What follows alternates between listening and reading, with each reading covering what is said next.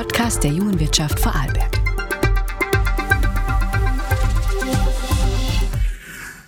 Ja, hallo und herzlich willkommen zur heutigen Podcast-Folge von Zuhören. Wir, Verena Eugster und Julia Grauhammer, dürfen unseren heutigen Gast herzlich begrüßen. Wir sind hier äh, im wunderschönen Lichtform in Dornbirn und gegenüber von uns sitzt CEO der Zumtobel Group, Alfred Felder. Vielen Dank, Alfred, dass du dir die Zeit nimmst für unser Gespräch. Sehr gerne. Alfred, ich würde gern äh, zu Beginn eintauchen äh, und eintauchen in deine persönliche Geschichte, deinen beruflichen Werdegang, weil es immer sehr, sehr spannend ist, äh, wer hinter oder wer hinter dem CEO von Zumtobel steckt. Ganz zu Beginn, wie begann deine berufliche Reise?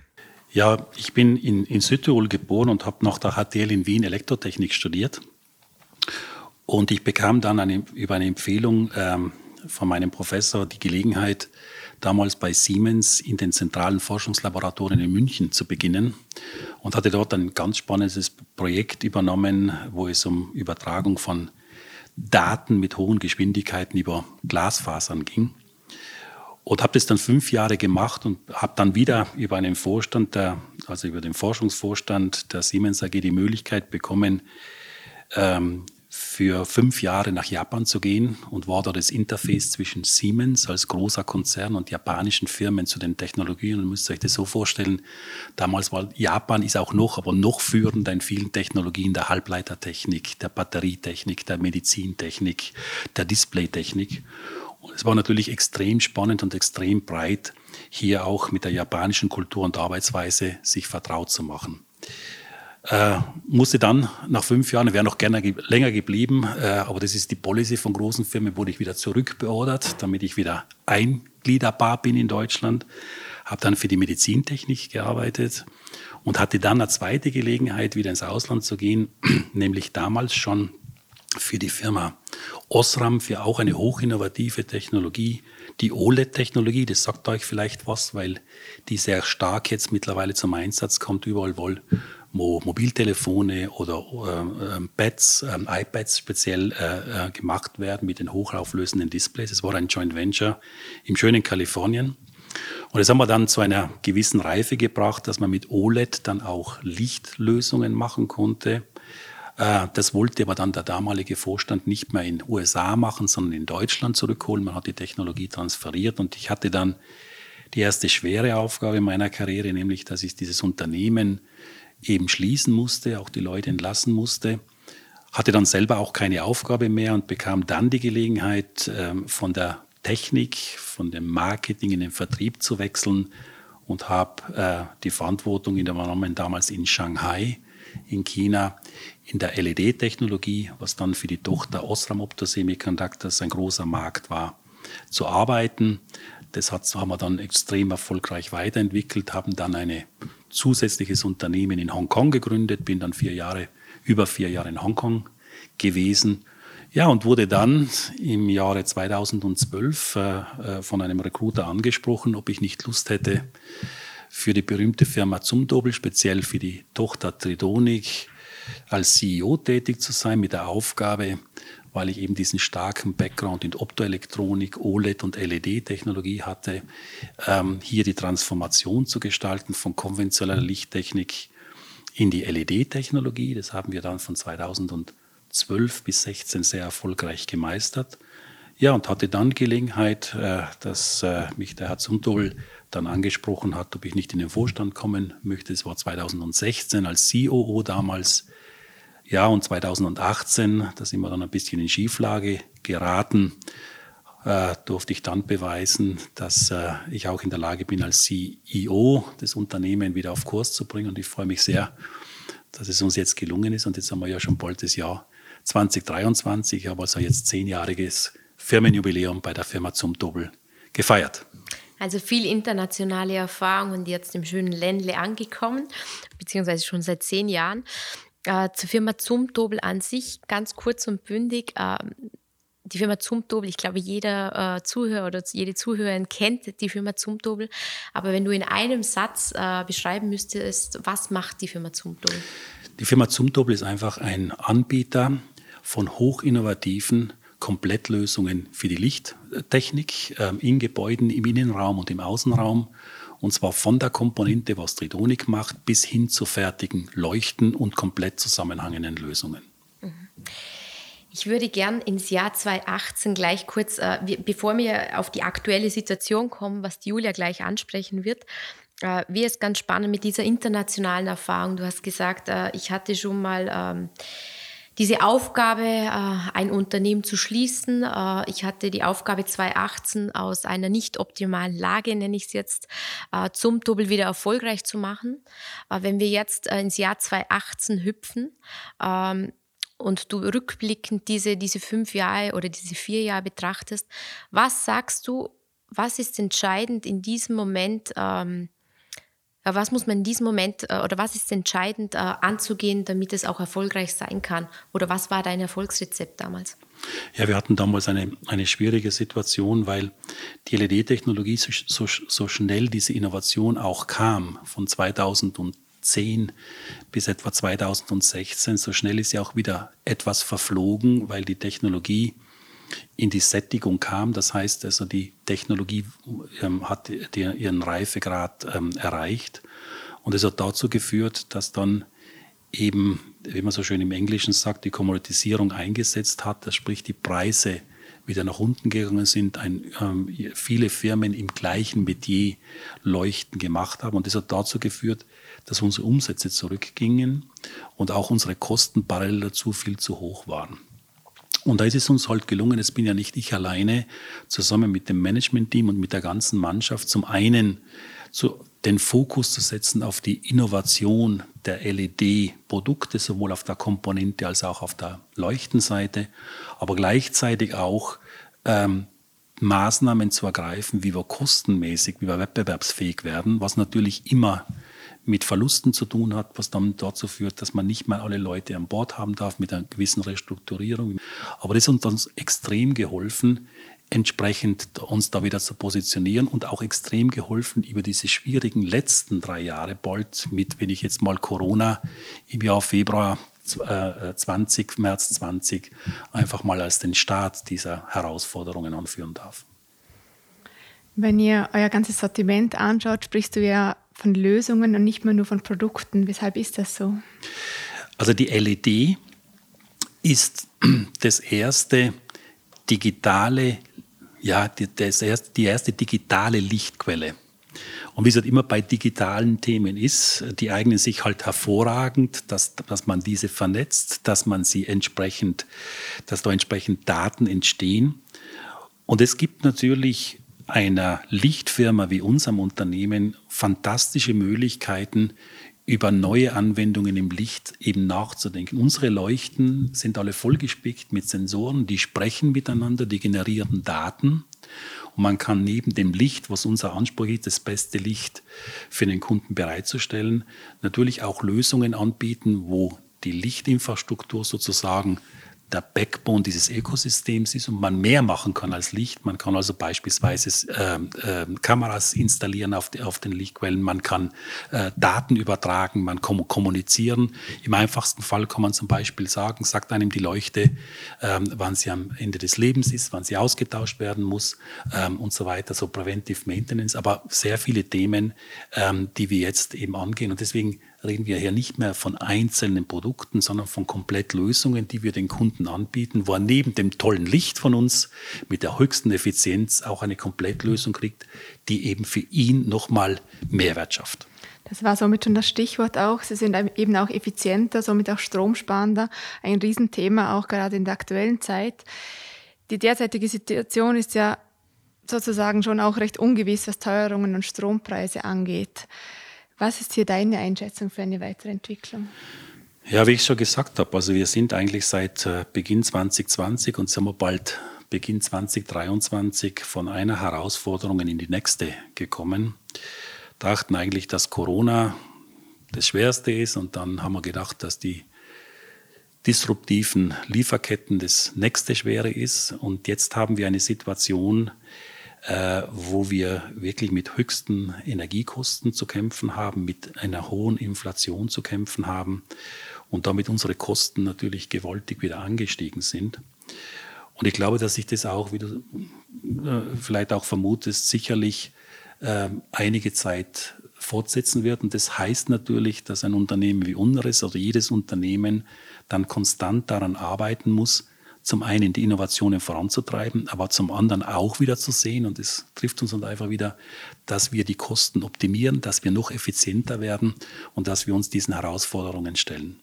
Und die Hoffnung ist natürlich, dass sich jetzt das im 2023 zumindest ein bisschen entspannt, wie wir es jetzt schon sehen. Die Energiepreise sind etwas wieder gesunken, auch die Materialpreise etwas gesunken, aber immer noch natürlich deutlich über dem Niveau, wie wir es beispielsweise 2021 hatten. Wenn du einen, einen jungen Unternehmer oder junge Unternehmer oder Führungskraft, ähm, also wir haben ja ganz, ganz verschiedene Mitglieder bei Jungen Wirtschaft, weil das ist so unsichere Zeit, äh, wenn man jetzt gerade gegründet hat oder übernommen hat. Äh, du hast ja gesagt, man geht von einer, äh, von einer Herausforderung in die nächste.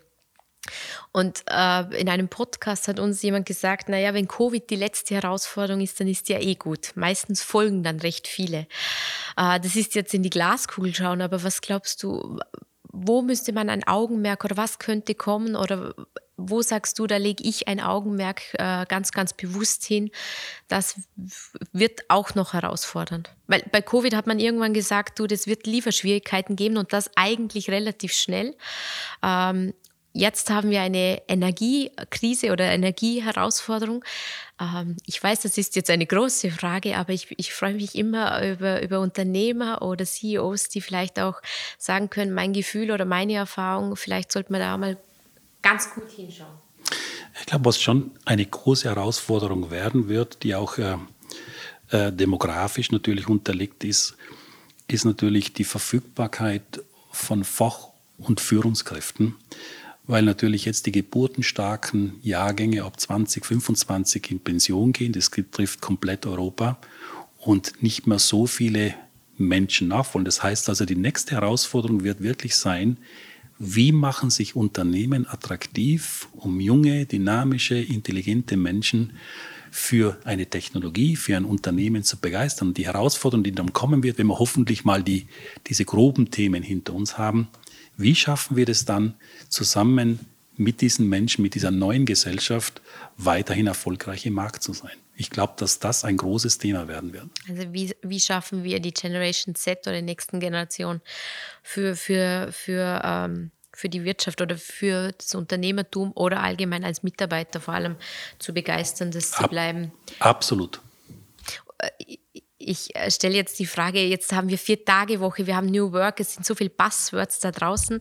Äh, du hast sie sicherlich auch schon alle gehört, aber ich finde immer spannend, du hast Generationen angesprochen und das ist bei uns ganz, ganz ein starkes Thema, weil natürlich in der derzeitigen Thematik und mit diesen Herausforderungen ähm, die Generationenkonflikte doch äh, immer ein wenig stärker werden oder es scheint so.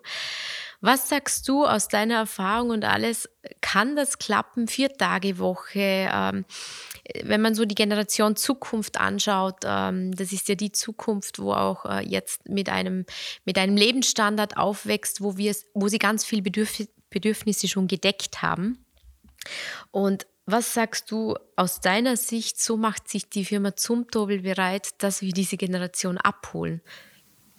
Es ist natürlich ein Aufeinander sich zu bewegen. Ich komme natürlich noch aus einer Generation, wo einfach Arbeit Einkommen bedeutet hat, wo mehr Arbeit mehr Einkommen bedeutet hat und wo es natürlich selbstverständlich war, dass man äh, fünf Tage, auch sechs Tage, auch sieben Tage arbeitet. Auf der anderen Seite ist es natürlich jetzt so, dass eine junge Generation sich anders definiert als beispielsweise meine Generation oder die Generation davor. Und ich glaube, man muss einfach diese beiden Themen zusammenlegen, ähm, dass man das Alte mit dem Neuen verbindet. Ich glaube halt, dass die Vier-Tage-Woche etwas ist oder generell flexibles Arbeiten etwas ist, dem wir uns stellen müssen. Aber ich, man muss halt aufpassen, dass man das nicht alles in einem Boot wird, weil es funktioniert nicht überall. Ja, man erzeugt, erzeugt ja auch ein bisschen so zwei Welten. Wenn ich nur unser Unternehmen anschaue, ähm, derjenige, der am Shopfloor die Maschinen bedient, der kann nicht Homeoffice machen, ja, oder äh, so. Ähm, und da muss man einfach schauen, wie man das Ganze in Balance bringt, ja. Aber wie wahrscheinlich aus unsere Eltern gesagt haben, das ist ja so verrückt, was diese Jungen machen, sagen es wir wieder. Und das ist eigentlich die Evolution der Welt und dem müssen wir uns stellen und dem werden wir uns stellen. Dem muss man sich sicherstellen, aber wenn du jetzt, das, du hast die, diese internationale Erfahrung auch und siehst natürlich auch äh, in, die, in die ganze Welt, äh, durch das, das, wo ihr überall tätig seid. Wie siehst du das? Ähm, Hinblicken da, Europa entwickelt sich so, äh, in, in, jemand hat mal gesagt, in die Wohlfühl-Europa und wir haben China, wir haben andere Länder, die geben aber Vollgas. Und das ist was, wo wir uns auch in der jungen Wirtschaft ständig beschäftigen, weil wir sagen, wohin führt das und was kommt auf uns zu? Und es wird sehr spannend mit deiner internationalen Erfahrung. Wo glaubst du, wo das, auf was müssen wir uns schon gefasst machen, dass man nicht sagt, äh, da hat man äh, einfach nur äh, schön in die Zukunft geschaut? Ja, ich, ich stimme dir dazu, Verena. Das macht auch große Sorgen. Ich dir nur sagen, meine eigene Erfahrung war, als ich dann nach äh, ja, zehn Jahren, weil ich ging ja vier Jahre nach USA und dann äh, fast sieben Jahre nach Asien, also war dann nicht in Europa zurückkam, aus diesem ultradynamischen, damals chinesischen, koreanischen, japanischen Markt.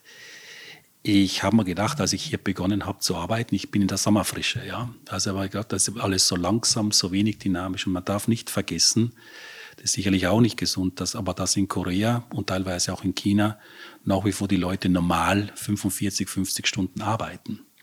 Und auch wenn die vielleicht nicht so produktiv sind, äh, ist es natürlich ein, eine ordentliche Konkurrenz ähm, für den Markt hier. Und wir müssen schon hier aufpassen, weil man auch im Quervergleich zu den Amerikanern wesentlich weniger arbeitet hier. Und diese Diskussionen mit vier Stunden und Teilzeit und so weiter, das wird natürlich volkswirtschaftlich schon einen Impact haben. Ähm, und da muss man natürlich aufpassen, dass man das schon kombiniert mit den richtigen Themen, an denen man arbeitet und dann dort, wo es ankommt, schon nochmal richtig Gas gibt. Also wir sind schon, wenn ich das mal so sagen darf, hier in einer Wohlfühlkultur angekommen und da ist Europa in Unterschied zu den anderen großen Märkten schon wesentlich bequemer auch USA und gar nicht zu reden Asien.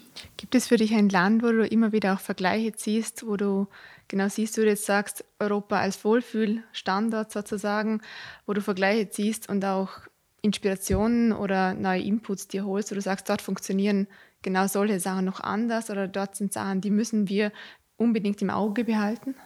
Ja, ich glaube, ähm, wir müssen uns auch ein bisschen mehr trauen, neue Dinge zu machen. Mhm. Ja, äh, wir sind schon auch ähm, ein bisschen, das hat mit unserer Kultur zu tun, äh, übervorsichtig. Ja, in den USA ist es, also das hat mich damals, als ich das Unternehmen dann schließen musste, gewundert, dass die Leute jetzt gar nicht so äh, schlimm drauf waren. So, okay, that's it let's look what's next. Ja, also äh, praktisch die, die, die, stehen wieder auf, wenn etwas nicht funktioniert und wir sind eher bemitleiden uns oft, ja, äh, äh, warum ist denn das, wird auch gesellschaftlich eher geahndet als, als honoriert, wenn man was schief geht. Und das ist natürlich schon etwas, wo wir uns was abschauen können. Es gibt ja auch teilweise diese, gerade bei euch auch diese Startup-Szene, diese Kultur, die auch hier im Ländle kultiviert, was mir sehr gut gefällt, wo man auch mal was ausprobieren darf, was nicht gleich funktionieren muss. Ne?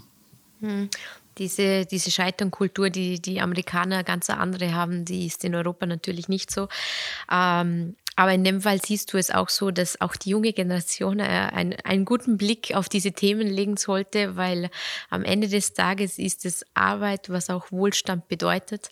Und äh, da spüren wir natürlich auch Herausforderungen, die auf uns zukommen. Und ein komplett anderer Blickwinkel, wie Unternehmertum oder, oder Führungspersönlichkeiten das in Zukunft handhaben möchten.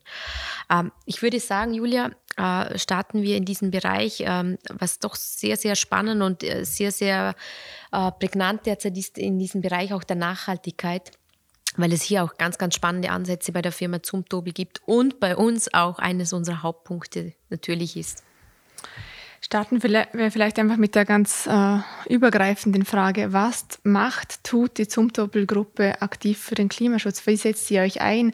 Oder einfach auch schon weiter gesprochen von dem vorigen Thema. Du hast vorher ähm, Energiepreise, steigende Energiekosten, aber auch den Energiebedarf, den ihr natürlich habt, angesprochen.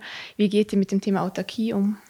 Ja, wir haben damals schon, also lange jetzt vor der Energiekrise schon gesagt, ähm, einmal äh, sind wir durch unser Portfolio wo wir natürlich Lichtlösungen anbieten, die extrem wenig Strom brauchen, prädestiniert, dass wir einen Beitrag liefern zur Nachhaltigkeit.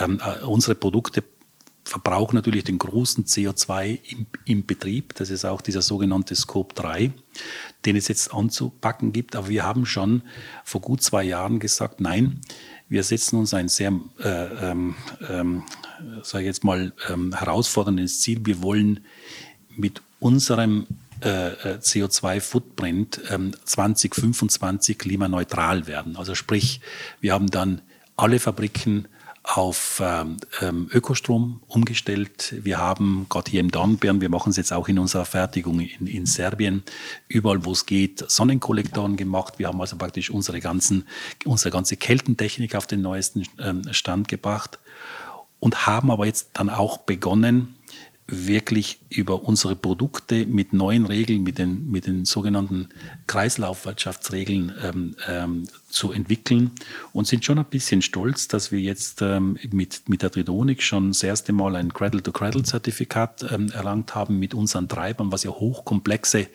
äh, äh, Geräte sind und auch dabei sind jetzt mit unserer ersten Leuchtenplattform das gleiche Zertifikat zu erlangen ähm, Anfang 2023, wo also praktisch dann äh, äh, das, die, die Leuchten wieder rückwärts abwickelbar sind, wiederverwendbar sind, mit Gleichteilen sind.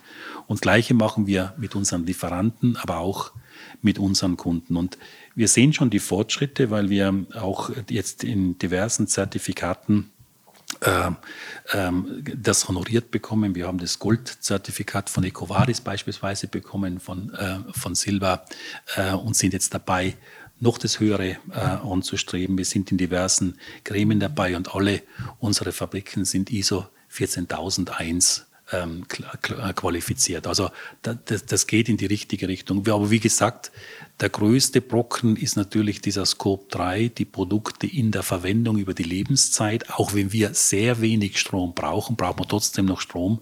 Und das ist jetzt die nächste Thematik, die wir angehen. Wenn du die Lebenszeit ansprichst, gibt es auch die Überlegung, den Lebenszyklus der Produkte überhaupt auch zu verlängern? Absolut, absolut. Also zum einen ist es gut, die LED, nicht immer so gut für das Geschäft, aber die LED-Produkte äh, ähm, ähm, äh, kann man sehr lang einsetzen, äh, mehr als zehn Jahre. Aber man kann natürlich bestimmte Teile der Leuchte ohne weiteres nach dem Austausch, sage ich jetzt mal, der Elektronik, die dann am Ende des Lebens kommt und der LED wiederverwenden und kann damit diese Lebenszeit dieser Leuchten nochmal verlängern. Das wird automatisch dann zu anderen Geschäftsmodellen führen mit den mhm. Kunden, weil man natürlich auch dem Kunden hilft, indem er Teile wiederverwendet, die er vor zehn Jahren gekauft hat, ähm, seinen CO2-Fußabdruck nochmal deutlich zu reduzieren. Du hast vorher ein ganz aktuelles Thema angesprochen, die Kreislaufwirtschaft und auch die ersten Cradle-to-Cradle-Produkte bei Tridonic. Grundsätzlich ist es ja bei einem, einem, Hersteller wie Tridonic nicht ganz so einfach, Kreisläufe auch wieder zu schließen. Gibt es da auch schon Überlegungen für geschlossene Rücknahmesysteme? Da sind wir noch ganz am Anfang, muss mhm. ich zugeben. Aber ja, diese Überlegungen gibt es. Mhm. Bei der Tridonic ist es halt schwierig, können Sie sich vorstellen, das sind Leiterplatten. Das ist ja ziemlich der, ja, der größte Mix von Produkten, teilweise auch von giftigen Produkten, was man hat. Dann kommt die LED, das sind Halbleiterprodukte. Und da ist es natürlich bis ins letzte Detail extrem schwierig, das zu machen. Aber natürlich, soweit es geht, werden wir in diese Richtung arbeiten. Ich würde jetzt ähm, gegen Abschluss äh, des, des Podcasts noch auf zwei Themen, in zwei Themen eintauchen. Äh, das Thema Führung, Leadership und das Thema ähm, Learnings, Unternehmertum. Ähm, und zur ersten Frage, was sagst du, wenn du rückblickend deine ganze Karriere betrachtest, diese ganze internationale Managementerfahrung, was war aus deiner Sicht äh, so das größte Learning, wo du, wo du gerne unseren Zuhörern und Zuhörern weitergeben würdest? Oder vielleicht auch einen Tipp, den du für uns hast und sagst, so aus meiner Erfahrung, das gebe ich gerne weiter. Ja, das größte Learning war natürlich immer, wenn es äh, schwierig gewesen ist und man, man schwere Dinge machen musste. Es war natürlich damals als relativ junger Manager für mich sehr schwer, das zu akzeptieren, dass man praktisch an einem Tag hier in den USA ist es so 100 Leute entlassen muss. Ja, also die kommen in der Früh rein und dann sind Mittag ist dann das ganze Gebäude leer. Und es nimmt einen schon auch menschlich mit, weil man mit diesen Leuten eben gearbeitet hat, Beziehungen aufgebaut hat. Aber das Learning ist auch, dass solche Themen oft extrem wichtig sind, die so disruptiv sind, dass man einfach neu denkt und, und neue Wege beschreitet und einfach gezwungen ist, neue Dinge zu tun. Das ist immer sehr gefährlich, auch für Unternehmer, wenn das Gleiche zu lange zu gut geht. Ja? Es muss also, dass, dass, dass man einfach dafür sorgt, dass man äh, ganz bewusst auch gute Dinge wieder hinterfragt, eben weil ich das gelernt habe aus, aus den Erfahrungen, wenn es mal nicht mal so gut geht, weil man gezwungen ist. Und das hilft einem dann, viele Dinge vorzubeugen, die man dann vielleicht äh, gar nicht machen muss. Ne? Es hm, kann auch eine Innovationsschleuder eigentlich sein Richtig, in dem Bereich. Ja. Ähm, also wenn man Sachen oder Projekte oder auch Unternehmen, die gut laufen, äh, immer wieder hinterfragen, äh, damit die Innovation stattfindet. Und dieses, ähm, dieser zweite Punkt, in diesen Learnings, weil ich finde das so spannend, wenn, wenn man gerade internationale Erfahrung hat. Was sagst du, äh, wenn wir jetzt ähm, die USA und den asiatischen Raum hernehmen. Was sagst du? Das war super spannend. Ich finde, da sind sie uns immer noch meilenweit voraus. In den USA hast du zuvor das, diese Scheiterkultur genannt. Gibt es sonst noch was, was du sagst? Ah, da können wir uns gerade asiatischer Raum, Amerika, das finde ich in meiner Erfahrung, was ich machen durfte, super spannend. Ja, es ist in den USA, das ist das eine, aber es ist halt einfach diese Innovationskultur und auch praktisch die, die Offenheit und ich würde nicht sagen Naivität, aber die Offenheit, neue Dinge auszuprobieren. Ich war damals in Kalifornien, äh, äh wir haben damals in, direkt neben, fast neben dem Google-Gebäude äh, gewohnt und haben da schon mal gesehen, was das, äh, die waren damals noch ganz klein, da sind die Mitarbeiter mit den Hunden gekommen, durften die überall in, den, in, den, in das Gebäude mitnehmen. Das war einfach eine ganz andere Kultur. Ich glaube also auch, dass die neuen Themen so schnell aufgenommen und ausprobiert werden. Das ist sicherlich in den USA ein, ein Thema. In Asien, das ist ganz unterschiedlich. In Japan beispielsweise äh, ist der Entscheidungsprozess, äh, etwas zu tun, extrem hierarchisch und lang. Ähm, aber dann, wenn er entschieden ist, dann geht es sehr schnell. Ja, also das ist, ist dann alles durchgedacht. Und die Chinesen sind sehr pragmatisch. Äh, die äh, sind natürlich äh, orientiert, sehr schnell sehr viel Geld zu verdienen. Und das ist das eine, eine Antriebsfeder. Das ist also eine, die asiatische Kultur ist sehr akribisch, sehr genau und sehr, sehr arbeitsam. Nicht immer hyperintelligent also und effizient, aber wenn sie was machen, dann machen sie das mit einer Akribie. Das ist schon bewundernswert. Was können wir in Europa richtig gut, wenn wir jetzt diesen Weitblick hernehmen mit diesen verschiedenen Ländern? Wo sagst du, äh, da sind wir in Europa richtig, richtig stark und das müssen wir ausbauen? Also ich glaube, wir haben jetzt große Chancen mit den Initiativen, was wir haben, alles was mit Nachhaltigkeit zu tun, da können wir ein Vorreiter wieder werden. Ich glaube auch, dass in Europa durch diese verschiedenen Kulturen in Europa ein extremer Reichtum da ist und Gott sei Dank können wir jetzt in verschiedenen Ländern in Europa eben arbeiten. Man sieht ja auch, äh, wie die, wie die Start-up-Szene in verschiedenen größeren Städten und kleinen anderen Städten in Europa eben Formen angenommen hat. Und ich glaube, diese Kombination von diesen Talenten, die wir haben, mit der ja, mit, mit, mit dem Nachhaltigkeitsthema, was auch ganz offiziell sehr stark vorangetrieben ist, haben wir gute Chancen, wesentliche Innovationen in Europa wieder voranzutreiben. Und das Thema Führung, ähm, es hat sich ja, äh, das, der, der Bereich Leadership, äh, der Bereich Führung hat sich in deiner Karriere sicherlich auch das eine oder mal äh, wahrscheinlich auch angepasst oder geändert. Es heißt ja jetzt, gute Führung ist empathisch, diese, oder zumindest in Europa, keine Hierarchien oder kaum Hierarchien. Hand aufs Herz, was sagst du aus deiner ganzen Erfahrung und was du jetzt machst, das ist aus deiner Sicht eine Führung, die funktioniert? Ja, ich glaube, das wesentliche Element ist, ist nach wie vor, egal welchen Führungsstil man hat, aber dass man ein gewisses Grundvertrauen hat in die Mitarbeiter und in die Menschen, die praktisch mit einem zusammenarbeiten. Ähm, und dass man die Leute auch das tun lässt, äh, ähm, ähm, äh, für, für, wofür sie geheuert wurden und wofür sie die Kompetenz haben. Und ich glaube, das ist, das ist so eine Kombination, äh, von Respekt, Vertrauen und auch die Motivation, die Leute das machen zu lassen, ähm, wofür sie geheuert wurden und wo, und wo sie richtig gut sind. Ja. Und in der neuen, in der neuen Welt, ja, die, die, die, du hast die angesprochen, die Generation Z, die hat ja sowieso ganz eigene Ideen von Hierarchie oder Nicht-Hierarchie. Mhm. Und das wird noch mal ein bisschen spannender werden. Wie, das, äh, wie, wie sich die nächste Generation den Leadership oder die Führung, Führung ähm, entwickelt. Wie würdest du deinen persönlichen Führungsstil aber bezeichnen? Da müsste man da jetzt deine Mitarbeiter natürlich fragen. Ja, da, müsst, da, müsstest, da müsstest du die Mitarbeiter fragen. Ich glaube, ähm, ähm, ich gebe schon ähm, klar vor, was gemacht werden muss. Lass aber dann einfach den, den Menschen den Freiraum, den Weg selber zu finden, wie sie zum Ergebnis kommen. Aber fordere natürlich auch das dann ein, ähm, sodass da ein gewisser, eine gewisse Linie dann, dann drauf bin. Ich klare Kommunikation in dem Fall, klare ja. Ansage und dann ähm, das Schiff mit gemeinsam äh, fahren lassen und gegebenenfalls agieren. Genau. Als Abschluss würde ich sagen, springen wir noch ein paar Jahre voraus. Wenn wir jetzt ins Jahr 2030 springen, was denkst du, wird sich bis dahin geändert haben oder auch, wie sieht die Zukunft mit deiner Perspektive aus?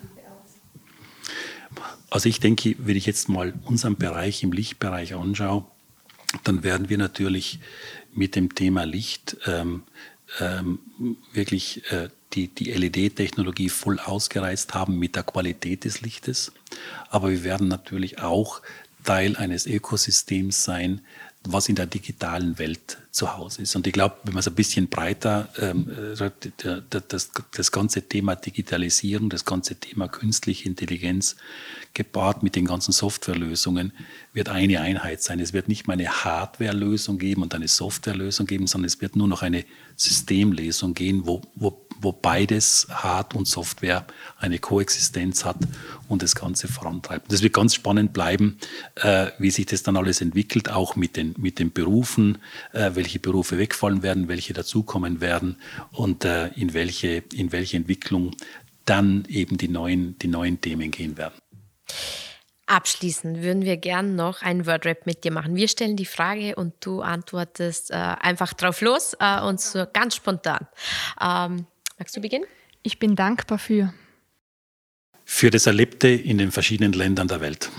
Meine mutigste Entscheidung war bislang, nach Japan zu gehen. Was ich in meiner Schulzeit nie gelernt habe und so wichtig gewesen wäre. Geduld zu haben. Das habe ich noch nie gemacht und will ich unbedingt noch machen. Nach Neuseeland vier Wochen mit dem Camper durch das Land fahren. Diese Person hat mich inspiriert. Das war mein erster Chef, äh, der mich damals motiviert hat, das Thema Japan zu gehen, weil ich große Angst davor hatte. Das hat mich, das hat, der hat mich sehr inspiriert. Energie tanke ich? Wenn ich draußen bin in der Natur, wenn ich die Zeit habe ähm, und einfach abschalten kann. Das wünsche ich mir für die Zukunft dass wir endlich wieder etwas ruhiger schlafen dürfen und dass es hoffentlich äh, wieder Frieden in der ganzen Welt gibt. Allerletzte Frage, wenn ich das Unternehmen Zumtobel irgendwann verlassen werde, will ich unbedingt folgenden Footprint hinterlassen haben. Da möchte ich gerne eine hochmotivierte, erfolgreiche Mannschaft hinterlassen, einen guten Nachfolger und eine Strategie, die zukunftsfähig ist. Alfred, vielen herzlichen Dank für diesen Einblick in die spannenden Zukunftsthemen, in deine Ansichten. Uh, vielen Dank für das Gespräch. Gerne, danke euch für die Fragen. War mir ein Vergnügen.